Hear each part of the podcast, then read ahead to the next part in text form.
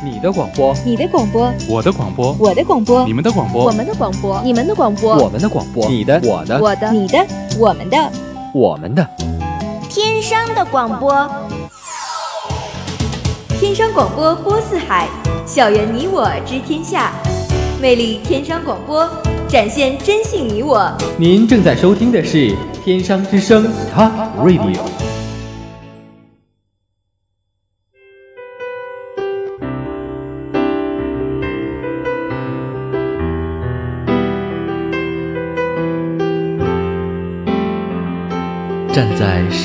角落，淡看云卷云舒，曼妙如歌的声线，挑起花开花落。流转的岁月，是文字演绎的绚烂烟火，时而繁华，转瞬宁静。落入心灵中文字的世界，与你一起轻舞飞扬。文苑漫步，文苑漫步。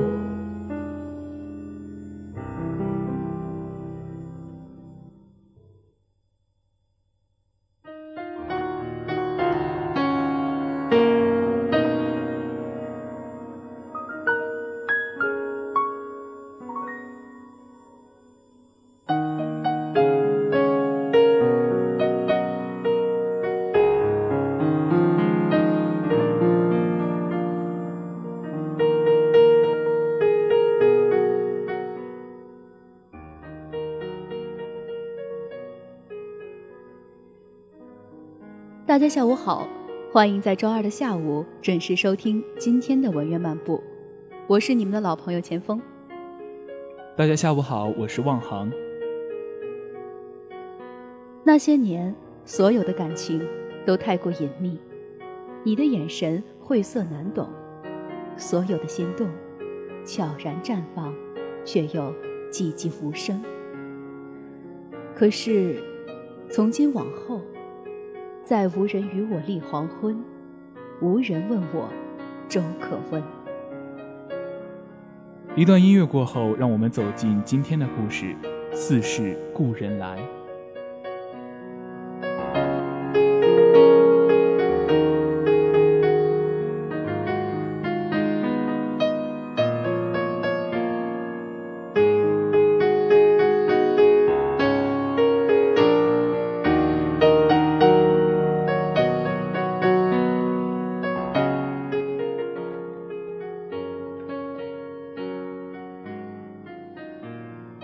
神界二万零三年，上古神经中记载，南有玄山顶洞，孤鹤鸟一族于此居存千年。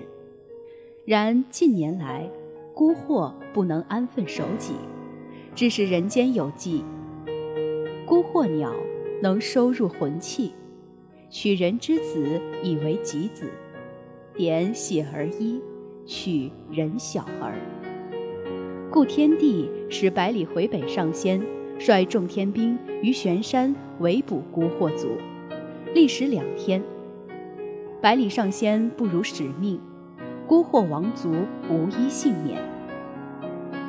在这一页的右下角，有一行小字，简短的写道：“同年，烈火凤神族的烈焰神君在昆仑之巅渡劫，却突然不知所踪。”其神妃火凤公主相继失踪。可是，负责记载的小仙不知道的是，孤鹤一族并非被完全的赶尽杀绝。没有人知道，那天恶战结束后，一只羽毛还未长全的小孤鹤鸟，不知所措地站在满地的同族尸体中间。她是唯一的幸存者，也是孤鹤族王后刚生产不久的小公主。而百里回北站在远处，他一动不动的，久久的凝望着她体内那颗美丽的火红内丹。嘉庆十年，六百年前的玄山的小孤鹤鸟已经长大。百年来，他在玄山自力更生，饿了就捕食山鸡野兔，渴了便到玄山山腰上仰着脖子喝瀑布流下的水。也记不清楚是谁给他取了名字，叫九岭。无人管教的他，浑身都散发着野性的张扬，眼神跋扈不羁，身着火红的衣袍，袖口和下摆绣着暗红色的来自地狱的西番莲暗纹，头发也是同衣袍一样的火红色，从未修剪过，随意的散在身后。可是也没有人告诉过他，身为孤惑鸟的他为什么会有一头如此扎眼的红发？要知道，孤惑一族向来乌发。玄山的土地婆告诉他，那红发可能是在时刻提醒着他，不要忘记六百年前的氏族之仇，一定要杀了百里回北，为全族报仇雪恨。所以在九岭六百岁这年，他将要离开玄山。临行前，他问土地婆：“如何才能杀了百里回北？”土地婆眯了眯浑浊的双眼，略一思忖，手指指向昆仑山的方向，说：“那里是一块福泽宝地，传言啊，许多高人都喜欢在那儿修炼。或许……”你可以在那儿拜一位师傅，学好仙术，然后再去报仇。昆仑山脚下的街道热闹非凡，土地婆说的没错，九岭站在这里都能感受到昆仑山顶纯净的仙气在缓缓的流动。旁边有小贩在吆喝着卖肉包子，香味儿飘进九岭的鼻腔。他这才想起来，自己日夜兼程赶到这里，早已经饿坏了。他抬腿走进面前的一家酒楼，顺便在袖子里悄悄地变出一锭银子。九岭将银子往柜台上一放，豪气万丈地跟小二说：“要吃这里所有的招牌菜。”菜很快上齐，果然色香味俱全。九岭食指大动，不料这时。突然有人在他身旁坐下，径自地拿起筷子，先他一步吃了起来。九岭顿时怒火中烧，指着他的鼻子骂道：“哎，你是哪儿跑出来的？没看到这是小爷我点的菜吗？”此人身着素白的长袍，墨色的头发用一条带子随意束着，斜眉入鬓。有一双好看的丹凤眼，看上去本该是一位风神俊朗的谦谦公子。他听到九里的怒言，放下筷子，抬头看着他，不疾不徐地说：“你以为你给的那锭假银子不会被发现吗？如果我不是不是我帮你换掉，你现在已经被官府给抓走了。”九岭不想废话，直接伸手出招。谁知那人先发制人，长臂一伸便点了他的神绝穴。这下九岭动弹不得。那人似笑非笑地看着他，在他的怒视之下，将手臂搭在他的肩膀上，凑近他的耳边说道：“哎，你是来拜师的吧？不如你叫我一声师傅，我便给你解穴，可好？”于是，可怜的九岭在出山的第一天，便将一世英名全毁在了这个自称叫百里迷的男子手中。他看不惯九岭一头惹眼的红发，大手一挥，直接给他变成同自己一样的墨色，这才感觉顺眼。在之后的日子中，百里迷虽然有些不着调，总喜欢捉弄九岭。可是每天也会按时为他准备好饭菜，他也会每天傍晚教他仙术，教他习剑，教他许多的法术口诀，背错了也会毫不客气地骂他。山间的溪水潺潺流动，黄昏的太阳像快要融化的橘子，刚好没过美人松的顶尖。偶尔杏花微雨，粉白的花瓣在空中晃晃悠悠许久，才会落地。九岭有时会想，虽然百里像是一个无赖，但也没有虐待自己。这样的师傅至少好过那种古板的白胡子老头。顿时心情大好，两三下爬下最高的杉树，掏下几颗乳白色的鸟蛋，献宝一样的捧到百里弥面前，嘟着嘴巴说：“喏，我要加餐。”就这样，春有百般红紫斗芳菲，夏有梅子硫酸溅齿牙。秋有人烟含菊柚，冬有绿蚁新备酒。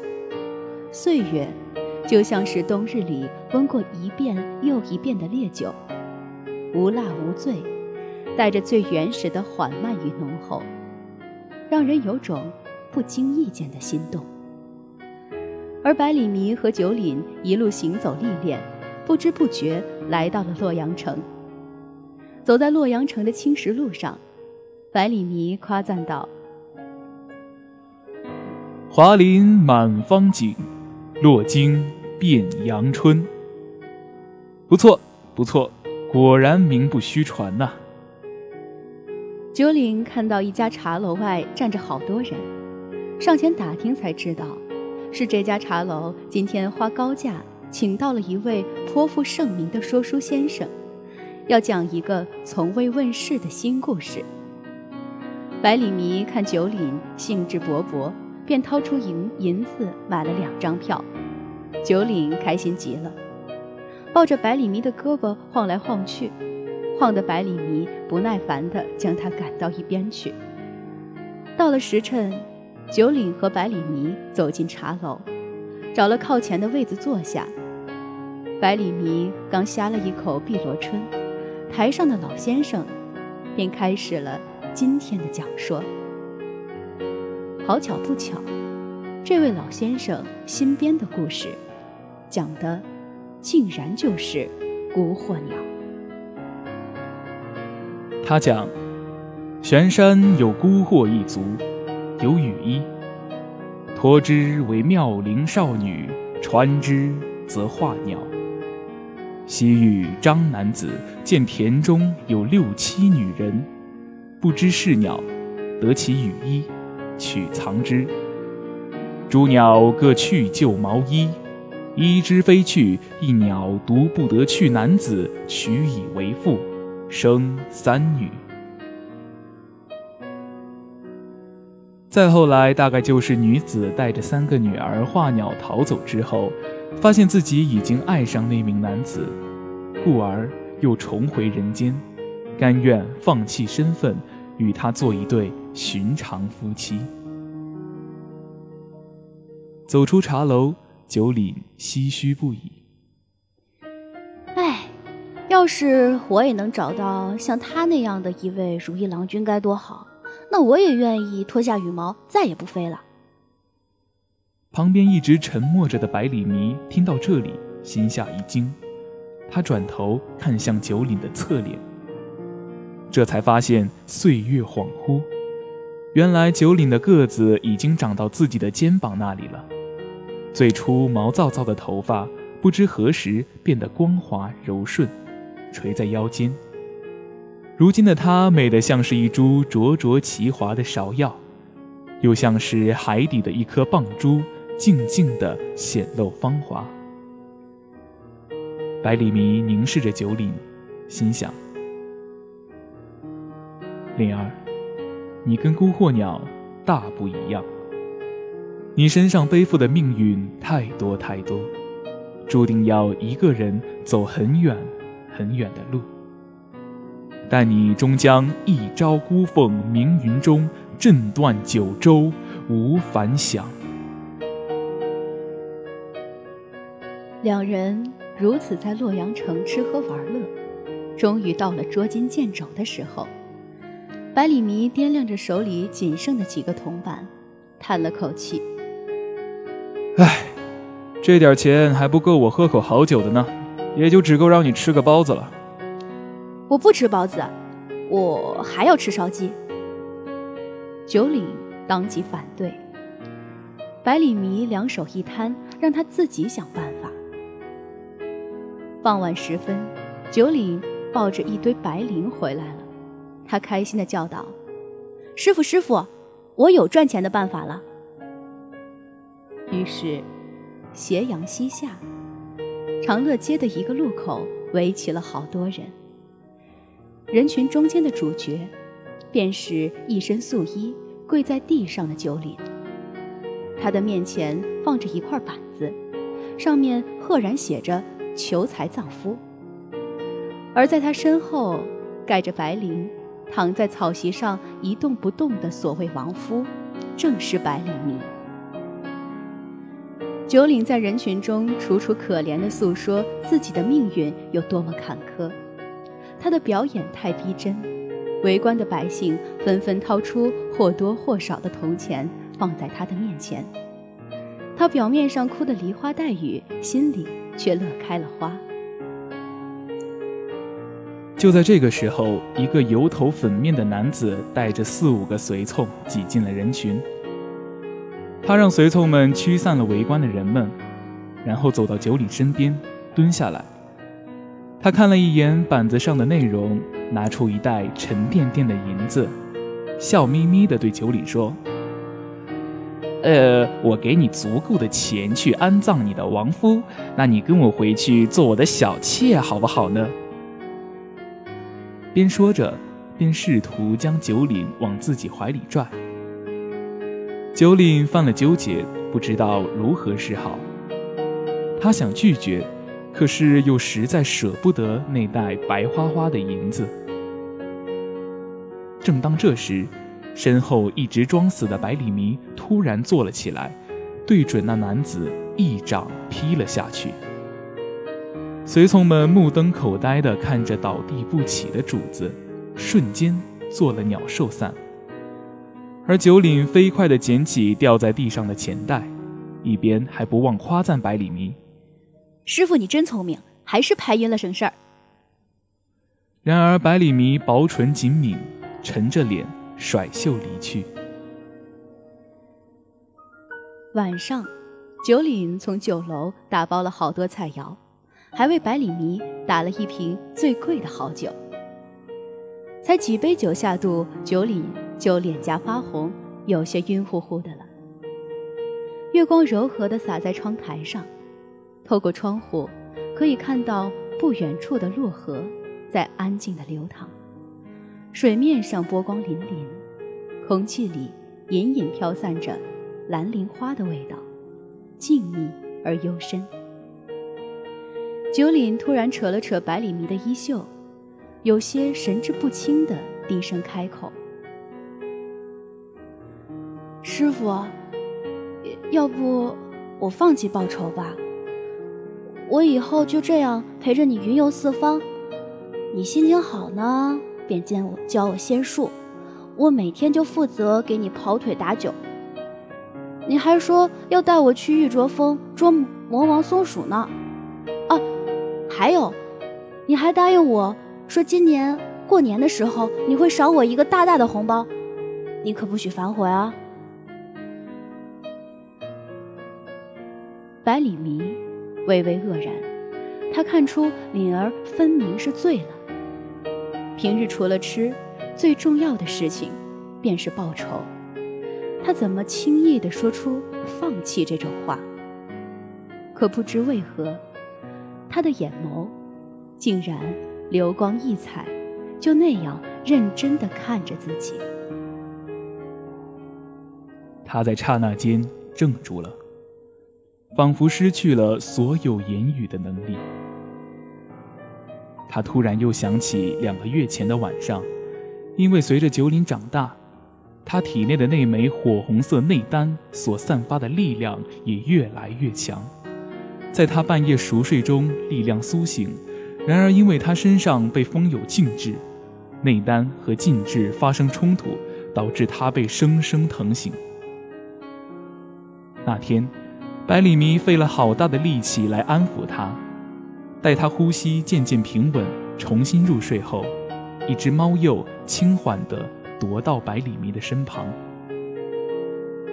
这只猫鼬是与百里弥熟识多年的朋友，它比百里弥年长很多，几乎知道他所有的事情。他开口问：“烈火凤族的存在一直是天帝的忌讳，你身为上仙，有没有想过你这样做的后果？他会怎样处置你？”百里弥神色淡淡，没想那么多。我只希望他能平安长大。猫鼬轻轻摆动着身后末尾分叉的尾巴，它看了看睡梦中的九岭，又意味深长地看了百里弥一眼，缓缓开口：“情深不寿，惠及必伤。回北，我不希望你失了自己该有的分寸。”猫鼬说的对，无论怎样。该来的总会到来。近日来，九里的内丹苏醒的越来越频繁，他一直追问百里迷这究竟是怎么回事儿。百里迷闭了闭眼睛，心想，也是时候让脸儿知道一切了。与此同时，他的内丹所散发出的力量也愈加强大，回北给他设下的禁制，已经没有办法完全隐藏住。他的气息。终于，仙界掌管仙君名册的启明上仙，察觉到了烈火峰后人的存在。一天清早，百里弥出去买油条和包子，不多时，便有人敲门，是一个半大的孩子。但九岭能看出，他的真身是仙界的仙童。他来传天地的口谕，让百里回北上仙速速赶回仙界。仙童说完便走了，留下九岭一人呆饿在原地。他说的是“百里回北”，百里回北，而不是什么百里迷。当百里迷带着早餐回来的时候，看到的。便是九岭失魂落魄的模样。他还未开口询问，九岭已径自说道：“你陪我走过春夏秋冬的无数个日夜，我们一起放过纸鸢，啃过同一只烧鸡。我生病的时候，你背着我去香山看枫叶，寒冬被我捉弄，摔倒在冰洞里。”弄得满头冰渣，然后罚掉了我的晚饭。你总是骂我，嫌我嫌我蠢，嫌我吃的多，却总是把好吃的都留给我。我跑得再慢，可你总会等我一起回家。他胡乱抹着眼泪，抽噎道：“这样的你，怎么会和我有着血海深仇呢？”百里迷用神识看到了仙童来过，知道已然东窗事发。他一个跨步上前，将九岭按在怀里，低头亲吻他的发心。他只说了一句：“灵儿，等我回来。”百里回北见到天帝后，天帝开门见山的说说道。你虽然一直竭力隐藏自己的真实身份，可你知道的，这地位在上古时期原本就是你们火凤族的，这位子迟早也会回到你们手中。可是朕现在却不想让出地位，你明白吗？百里回北脸上没有什么表情，反问道：“你想让我怎么做？”天帝微微一笑。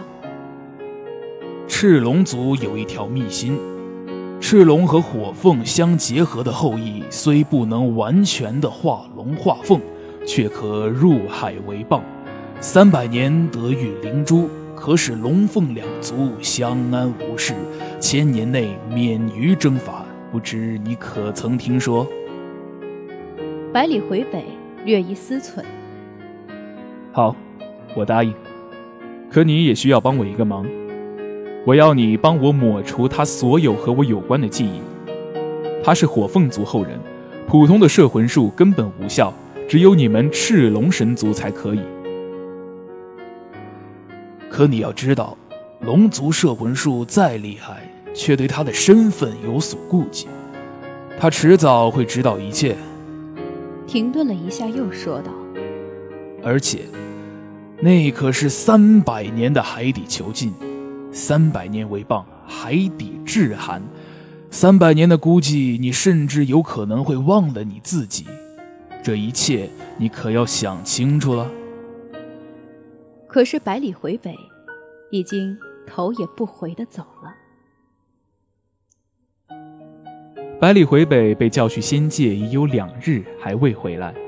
九岭直接打上南天门。天帝问他：“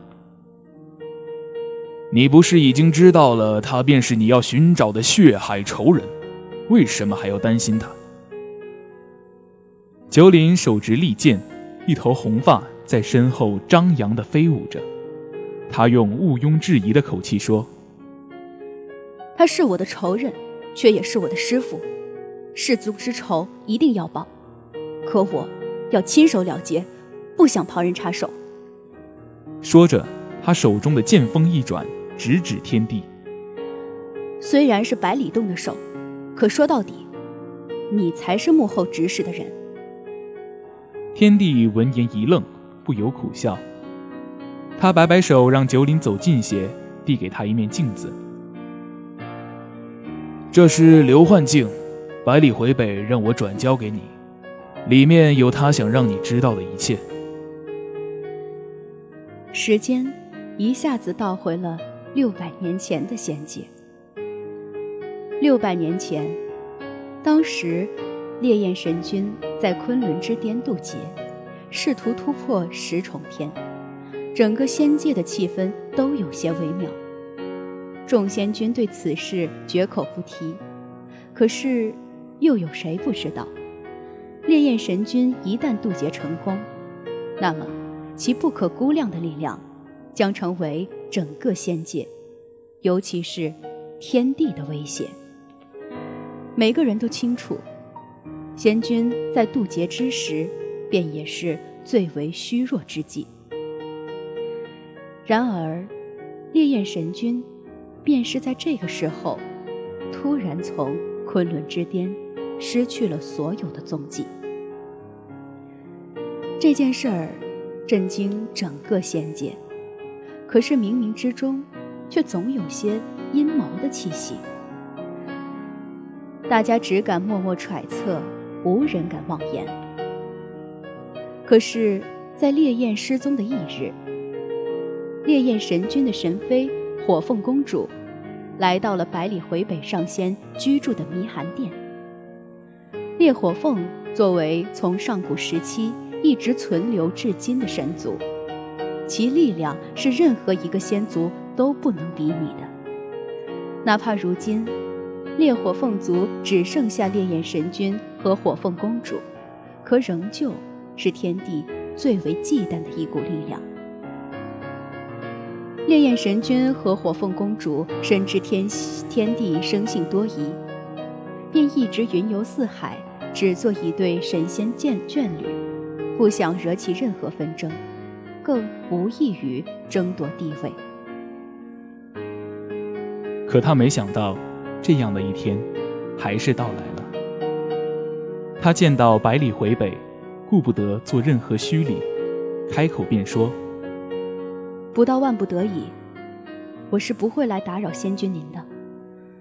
可是如今火凤一族情形实在危急，你虽不属我族，可你无论怎样，身上也都流着一半的火凤族的血。”他说着，从怀里抱出一个锦绣襁褓，里面裹着一个粉雕玉琢的女婴，吮着拇指，正在熟睡。两只粉金色、毛茸茸的翅膀还没能化成白藕似的手臂，不时轻轻地扇动一下，周身笼罩着一层淡金色的微光。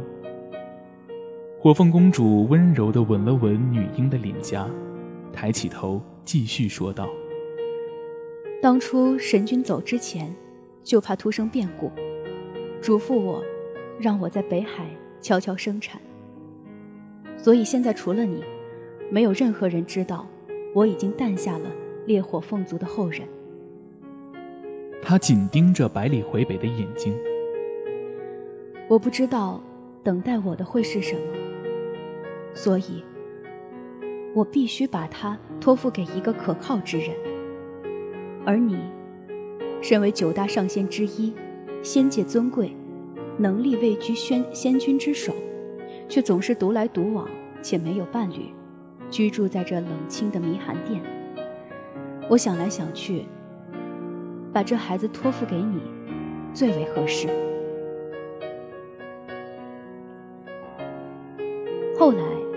百里回北，回想起自己那天为什么就那样轻易地答应了火凤公主。直到许多年后，他在人间的书中读到一句诗：“未曾相逢先一笑，初会便疑许平生。”原来，佛家讲究姻缘不是没有道理的。可是。他没有想过，仙界的时间过于长久，岁月又太缓慢，属于他们的平生，却似乎有些过于匆忙了。就在百里回北留下了女婴的几天后，天帝派他去处理孤惑鸟一族的事情。这是一个绝佳的契机。百里回北。事先杀了孤惑鸟族的小公主，然后在九岭的身上设了禁制，让他以孤惑鸟后人的身份成长。没有人能看出来他的真实身份，而他将要带着氏族的仇恨，勇敢地生活下去，长成他所希望的那般强大。在他得知九岭要离开玄山。去昆仑拜师学艺之后，便鬼使神差的也前往昆仑山。他想，人世茫茫，让他陪他一段，哪怕只是一小段的时光，也好。斗转星移，日月更替，世间万物依旧有条不紊地运行着，在北海的海底。一只玄青色的蚌静静地躺在那里，旁边的海葵伸着柔软晶莹的触手，抚摸每一个从它面前经过的小丑鱼。那只蚌像是一块沉默的巨石，它蚌壳微张，里面的灵珠已初具雏形，发出洁白的光芒。突然。从海面上空发出一声凤鸣，蚌看到一只巨大的烈火凤凰在海面上展翅，火焰般的颜色，每一根血色的羽毛都完美至极。长长的尾羽末端燃烧着凤族烈焰，它的每一个动作，每一处细节都无不彰显着一种震撼的魅力。凤凰于飞。会会其羽，他心心念念的领儿终于可以所向披靡，无所畏惧。他想起那个晚上，他喝醉了，说要和自己去云游四海的时候，他是真的差一点就说好，差一点就放弃所有，忘记彼此身上所背负的使命。他只知道。天涯再远，他都愿意陪他前去。可是，君已成凤，卿已玉珠。三百年的孤寂，算得了什么？要知道，银川边、星河岸、锦绣山川再好，都不过是少了他的江湖。他也多想陪他从天光乍破。到暮雪白头，可是也许他们两个当真是只有来路，没有归途。寄我一生心，付你千行泪。你是我的开辟鸿蒙，情有独钟。而你，终要摒弃过往的一切，去寻找属于你的山河岁月。天涯，毕竟太过遥远，而我只能陪你走到这里。可我多么希望，等我醒来，你尚年少，我未老。然而，百里回北不知道的是，九岭画凤之后，又去了一趟洛阳城。他虽毫无记忆，可他清楚的知道，自己一定有什么东西遗失在了这儿。最后。他只在住过的客栈里，发现了一张薄纸。他的指腹感受到上面的凹凸不平，那是被泪水浸泡过的痕迹。上面只写着几行小字：那些年，所有的感情都太过隐秘。你的眼神晦涩难懂，所有的心动悄然绽放，却又都。寂寂无声。可是，从今往后，再无人与我立黄昏，无人问我粥可温。九岭突然一阵恍惚，他想起多年前，不知是谁在月下繁花，教他念诗：“与君初相识，犹如故人归。”天涯明月心，朝暮最相思。朝暮最相思。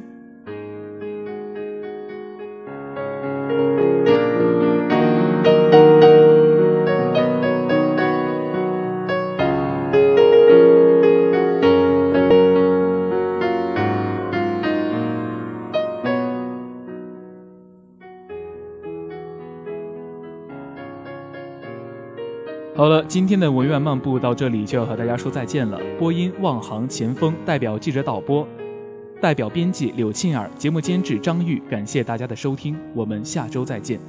明天中午的《天商风采录》将为您带来精彩节目，敬请收听。